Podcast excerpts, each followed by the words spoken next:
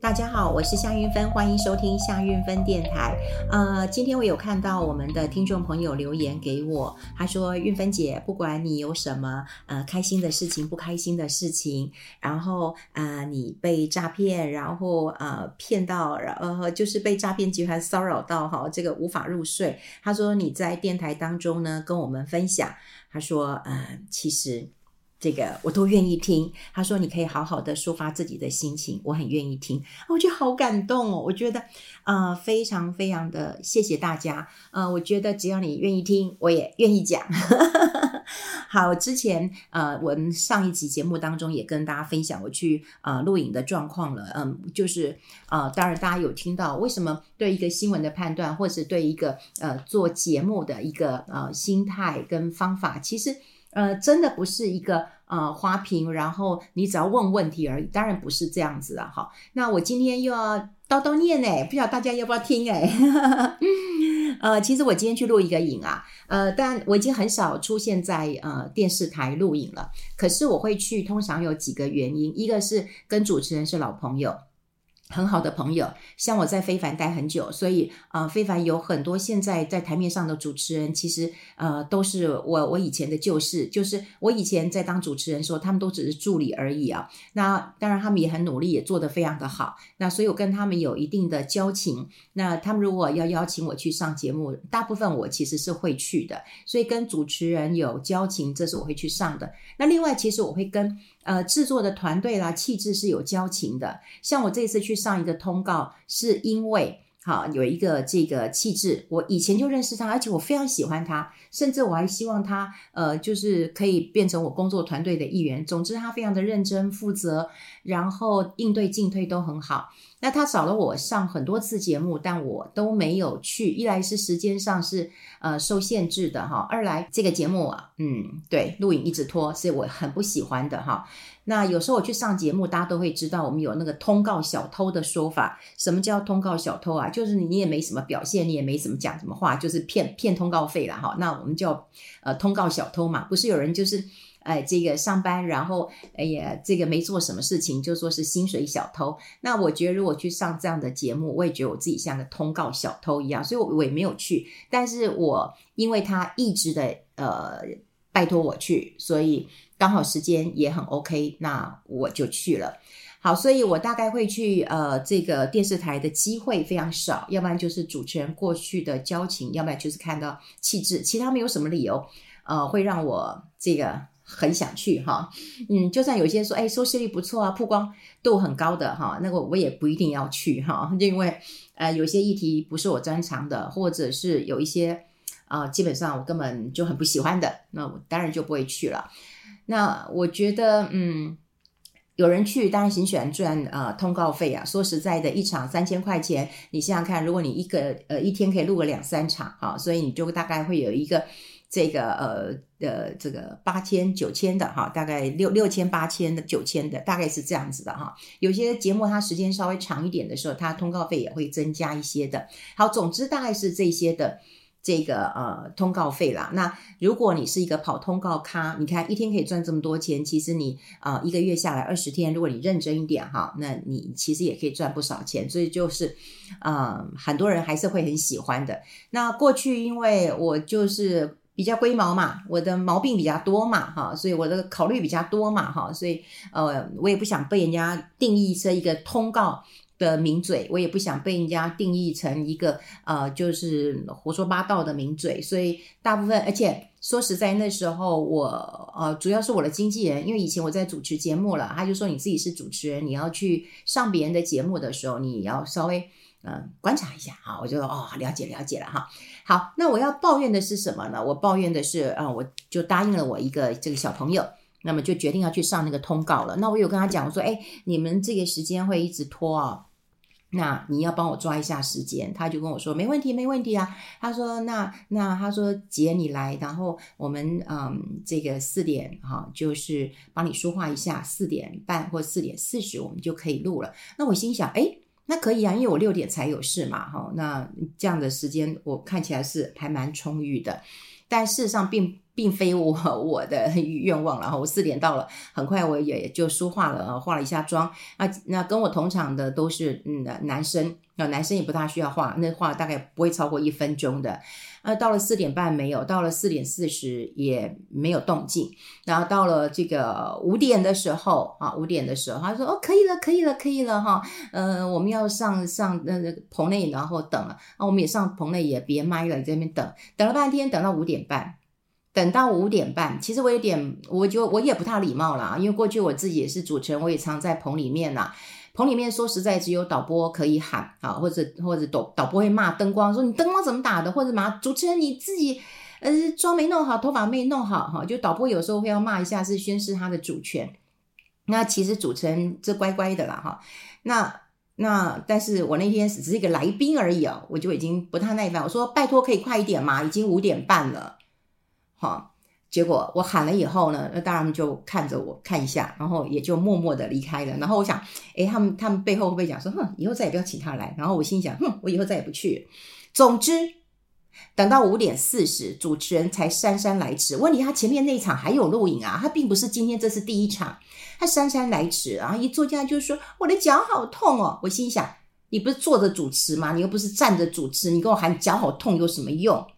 好，那我也不管了。反正录影的过程当中，嗯，我就是一个，就是一个花瓶，反正就是一个通告小偷啦。反正就是啊，当然我本来就不是主角了哈。我我觉得那样的气氛我，我我本来就可以接受的啦。但是只是因为搞得我很烦，那后，后来呃，当然录到了。六点四十分，我真的是来不及了哈，真的来不及了。后来呃，录影完我拔腿就跑了。那后来我有跟那个妻子讲说，很抱歉，这节目我再也不会来了。我说你们这问题真的蛮大的。我说从以前我来你们的节目，你就一直在在在迟到迟到迟到 delay delay delay。然后他就说：“玉芬姐，你也知道原因？”我说：“我不知道，虽然我也知道原因啦，哈，就是这个主持人其实是很会迟到的。”我说：“我不知道原因啦，那你们自己要要解决啊。我”我我只是有时候想到，就是说我我后来跟跟那个那个妻子讲说：“你看，姐主持节目二十几年，我从来没有真的，我从来没有让来宾等，真的。我换衣服我很快，我我有时候我不吃饭，因为我觉得你做事第一个要有热情，就是。”我现在看现在的主持人呢、我觉得两件有有两件事情。第一个当然就是很有热情的，我我基本上我就是我我是属于一个很有热情的主持人，所以我前面的脚本我会我会想好，然后甚至我还会想一个 open 要做怎么样的，然后我每一段我还会想好，就说嗯，那这一段我要做什么样的总结。好，你也可以说我是一个老派的主持人。那那那我，但我很 enjoy，我也很喜欢这样的方式。现场呃录的气氛也都很好。我自己现在还在录 live 的 TV 呃 TV 的节目，我跟呃我的来宾也都很好，他们也很喜欢我的方式。那另外一种主持人呢，他是一天可能录个八集了哦，六集八集，这已经到了极限了。他可能录到呃呃两眼无神了，可是呢，他可以透透过那个后置，好，你知道现在有很多很强的后置特效、音效、剪接。也可以让这个节目看起来生动活泼，所以一个节目要好看，要不然就是主持人你真的很有热情，要不然就是后制要很辛苦，要剪得很碎，然后要把精华的剪出来，然后把你的眼神涣散，把你的不耐烦或者把你的那种眼神空洞都剪掉，然后把一些话，然后加加动画、加插画，然后加音效，也会很好听。那至于是谁，我想大家其实也都看得很清楚。不过说实在，我觉得。蛮难过的啊、哦！虽然有人讲说，后来我就跟我朋友见面，他就跟我说：“你是不是有一点嫉妒？”我说：“我一点都不嫉妒，好不好？现在谁要说 做电视节目啊？我做节目真的，我想要影响，有更大的一个影响，所以。”我我只是很庆幸，我现在不是在为钱工作。我我主持我们的电台，你看这么久的一个节目，大家也都知道了哈。这个没有置入的，然后是很愉快的去做一些呃这个呃谈话的分享的哈。那当然，因为我其他我还是可以赚钱，但我不会用钱来决定做跟不做啦。好，总之谢谢大家听我抱怨，好，真的抱怨了哈，真的呃现在嗯。知识都已经很爆发的时代，很多人都会寻求很快速的知道一些知识常识了。真的只是愿意看一个美女，然后在这边啊、傻白甜吗？哈，也是有年纪的人了。如果自己再不长进的话，我觉得终究也会被市场所淘汰的。好，我今天要跟大家来谈一个议题哦，我不知道，但大家都已经容忍我的这个嗯抱怨了哈，谢谢大家。但我今天要跟大家聊一个议题啊，我觉得是蛮重要的。那本来是想要在我中广的节目聊，但是因为我中广节目我都会事先都排好了，所以呃这个议题也没有也没有排上去。但我觉得非常重要哈，非常重要。呃，这个是叫病主法，哈，叫病主法。那我们来听听看，因为主要的原因是因为我的一个呃气质，那因为他的我之前有聊过哈，他的外婆然后住在这个安养中心，出了很大的一个呃问题，因为他呃就想回家闹啊哭啊闹的，然后现在非常非常的糟糕，因为没有一家安养中心要收。那你看看他的妈妈已经七十几岁了，要照顾九十五岁的妈妈，这能够怎么照顾呢？好，这怎么照顾嘛？哈，那另外一个阿姨自己都生病了。啊，如果安养中心不收的话，那那该怎么办？所以，呃，医疗的问题很严重。那病主法哈，我今天是看到呃这个报道之后呢，我觉得有有一个问题，我们现在跟大家来呃聊一聊。大家都可能会听过说，哎，我老的时候不要插管，好，每个人都跟我一样，我也不要插管，对不对？而且还很怕那个三管齐下。什么叫三管齐下？有那种什么尿管啊、气切管啊、鼻胃管。好，哎，鼻胃管其实很痛苦的。我父亲以前在癌末的时候，呃，还是插鼻胃管的哈。那当然，我们还是希望他他他他他活下去，所以他是插鼻胃管。然后那时候父亲就会把，因为太痛苦了，所以他都会动手把鼻胃管给拔掉。然后我记得我的我我我母亲我妈妈还得我把我爸爸手给绑起来，那是我们自己愿意绑的。那个是那时候在长庚哈林口的一个长庚，我妈妈每天照顾我爸爸，我就看到我爸爸其实非常非常的一个痛苦。那病主法其实已经推了呃很久了，就是希望呃我们是成年人，我们可以透过预立医疗照顾，好预立医疗照顾哈，那就去签一个签署说，哎以后我不要插管。可是你也不能说啊，我我我我我就不救了，你都不用救我了。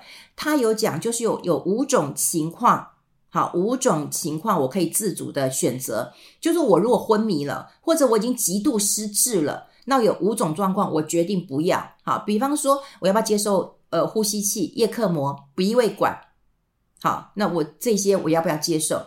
也也也意思就是说，我今天如果可以救，那当然还是会救。可我今天如果失智了，我都已经极度失智，或已经昏迷了，我当然就不要了哈。我就常常会想到我父亲，其实他他从呃就是倒下来，因为那时候倒下来都已经是癌末了，所以他从倒下来到到到走，呃，其实才我记得应该是差不多半年左右，时间并没有很长。那因为我母亲跟我跟妹妹，然后啊、还有我们弟弟这样接力的一个照顾，所以呃我们并不觉得有。太多的一个痛苦，可是到了我这个年代，我都会希望说，我呃不希望我到最后哇，我要插管，然后很难受啊，然后要要要要让孩子很难去做决定，好，那我都很想签了。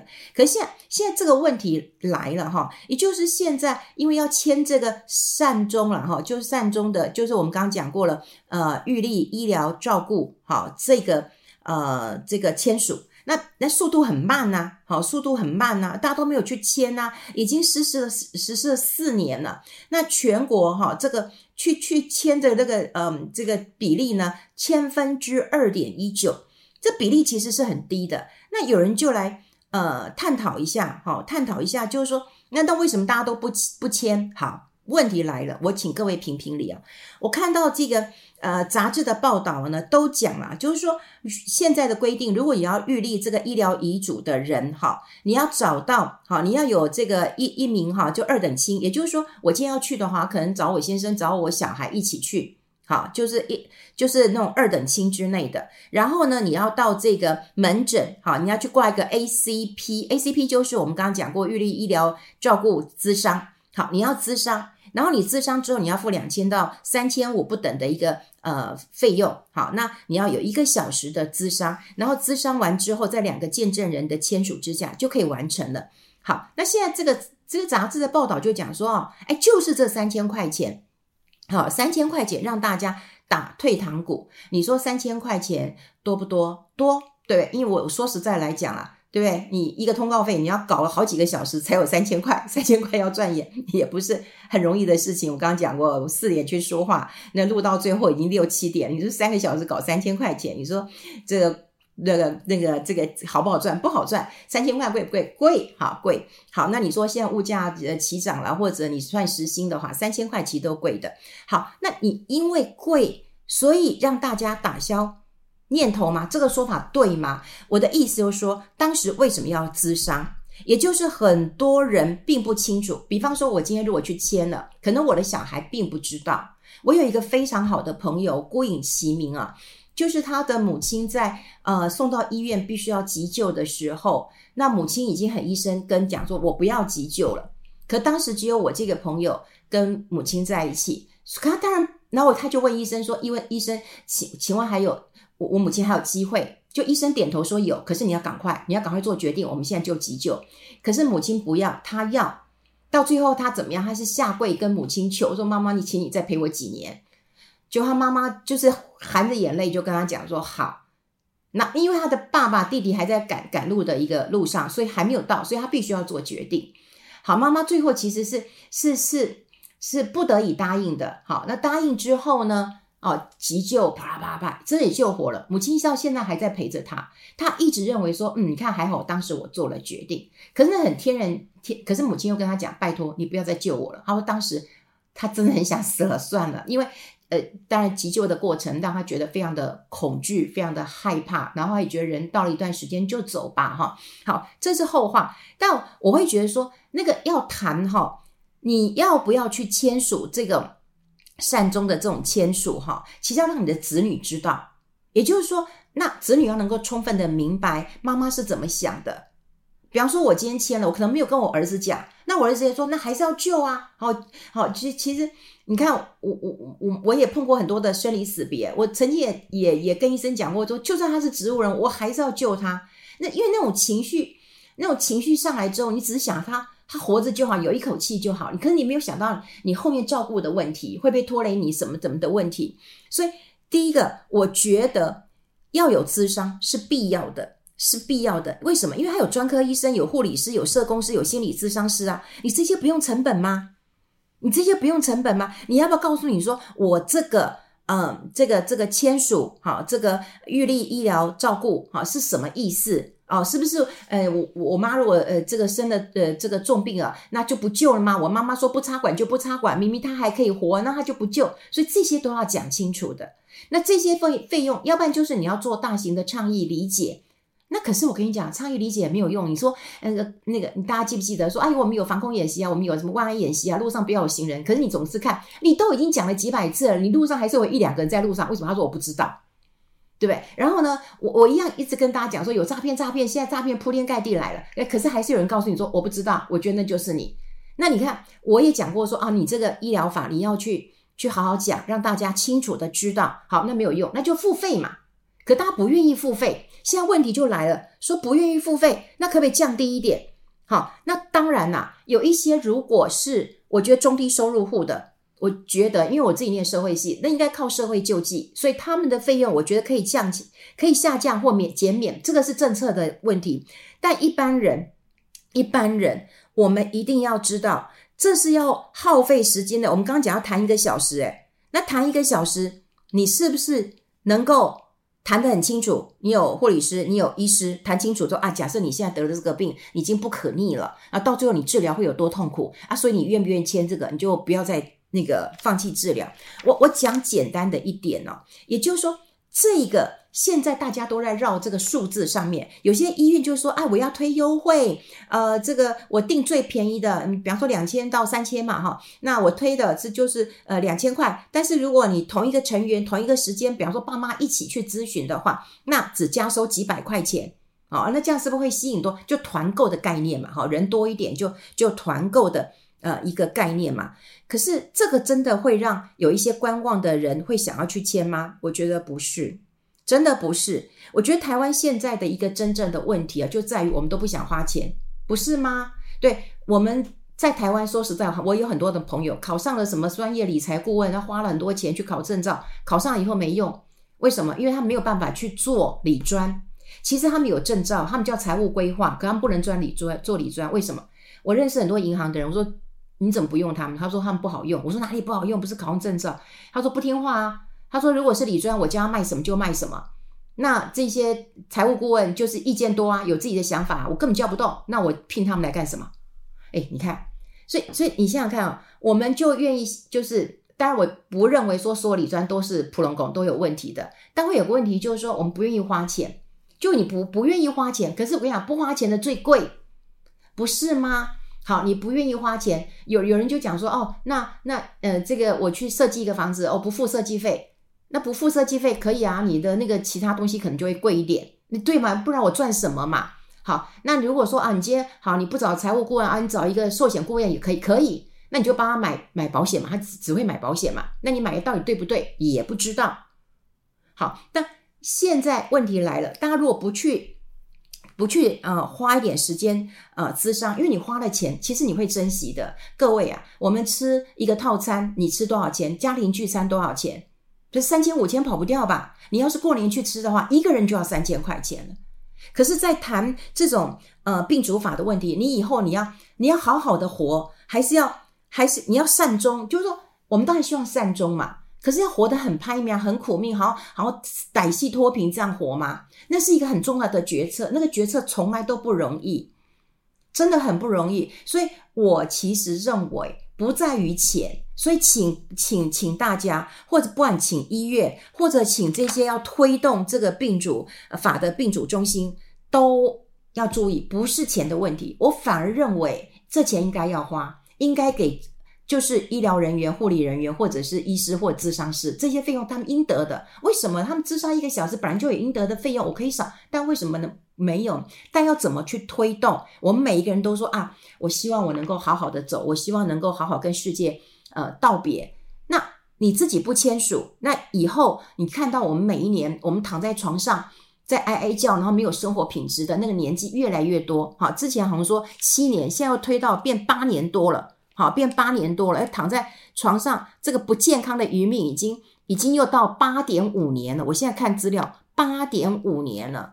所以病主法，你看现在成功率这么的低，我觉得不是因为钱，而是要倡议我们怎么样能够走得没有遗憾、有尊严，然后充分的沟通。家人本来就很难沟通，可如果在外人面前协助加专业的协助。本来就能够好好沟通，我不晓得大家同不同意我的一个看法。不过我这个议题真的是很重要，那只是在我中广的节目我没有排上去，但我还是希望能够在我们夏韵芬电台的节目当中跟大家做一个呃分享。我觉得呃，这每个人都会跟这个城市告别啊，我们可能在天堂相见，或在呃西方极乐世土相见，但是每一个人的。这个道别，那希望是有尊严的，是愉悦的，所以病主法这件事情要好好的来重视了。好，我们跟大家分享，这边我们下次再见，拜拜。